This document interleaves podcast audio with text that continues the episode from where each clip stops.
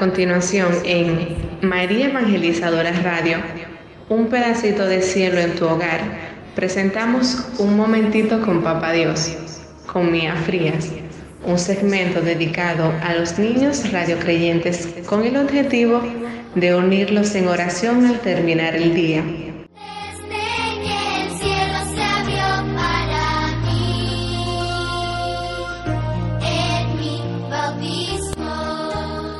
Buenas noches amiguitos, bendiciones y bienvenidos a nuestro segmento Un momentico con Papá Dios con Mía Frías.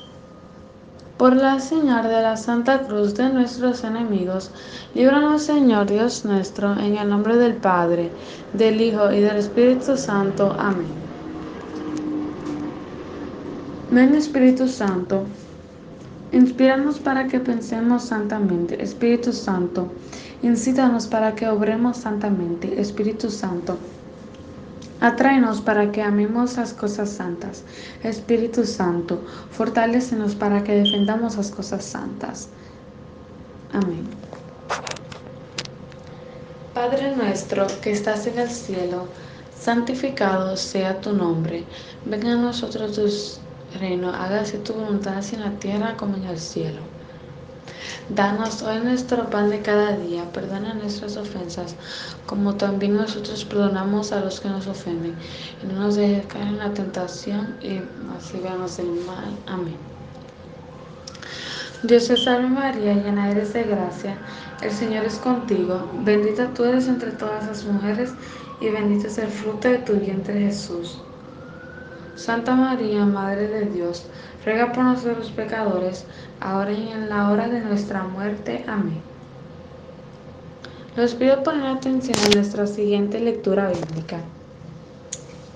Esta siguiente lectura bíblica va a ser Lucas 17, capítulo 17, versículo 1 hasta versículo 8.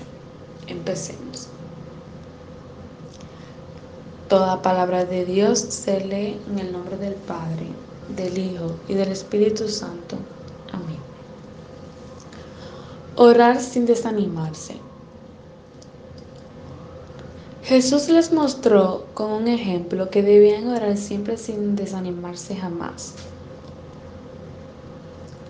En una ciudad había un juez que no temía a Dios ni le importaba a la gente.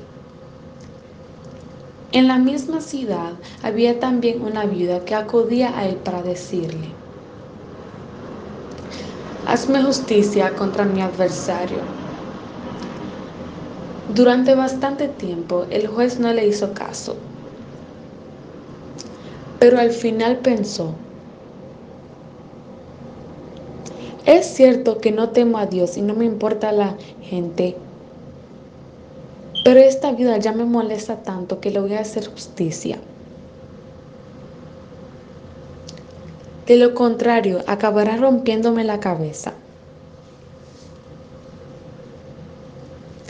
Y el Señor dijo, ¿se han fijado en las palabras de este juez malo?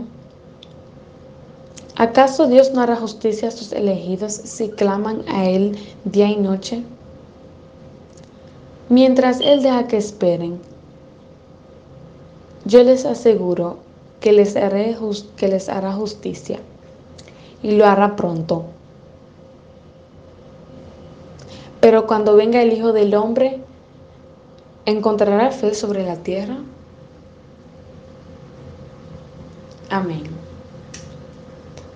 Palabra de Dios, te alabamos Señor Jesús.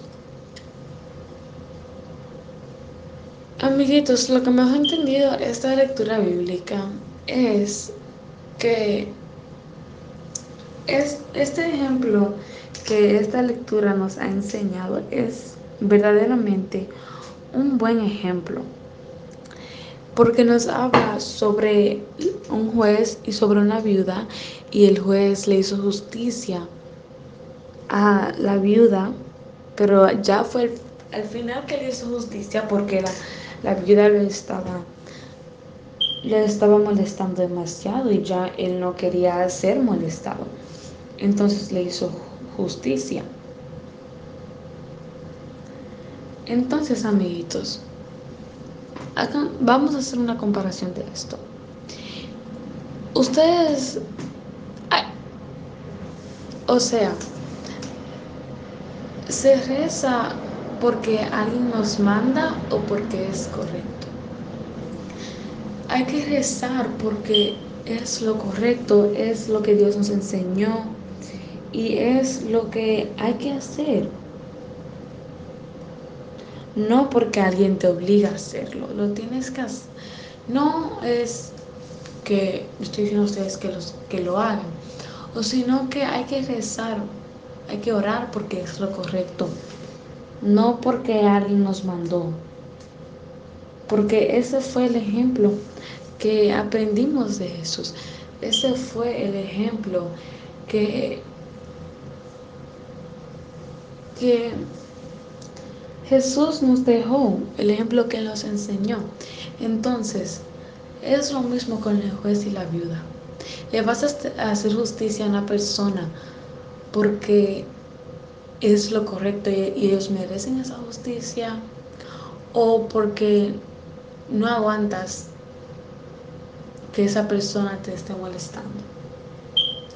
Hay que hacerle justicia a una persona porque es lo correcto y porque se lo merece.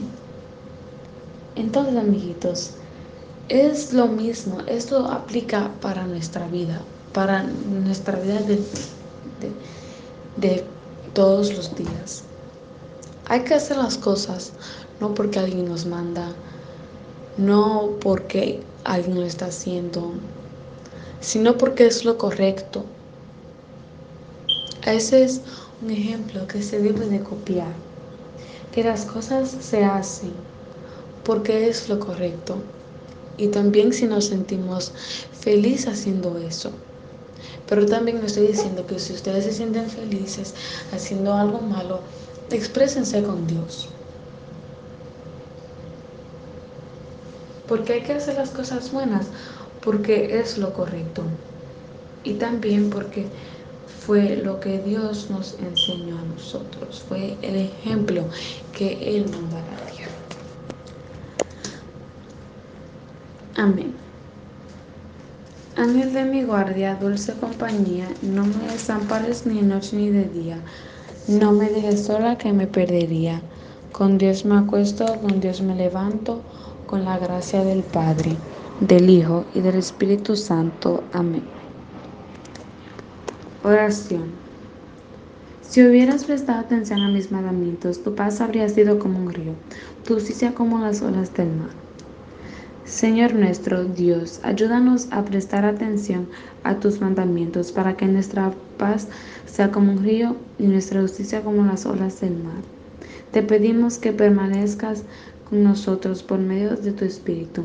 Háblanos y dinos lo que necesitamos escuchar para entender todo lo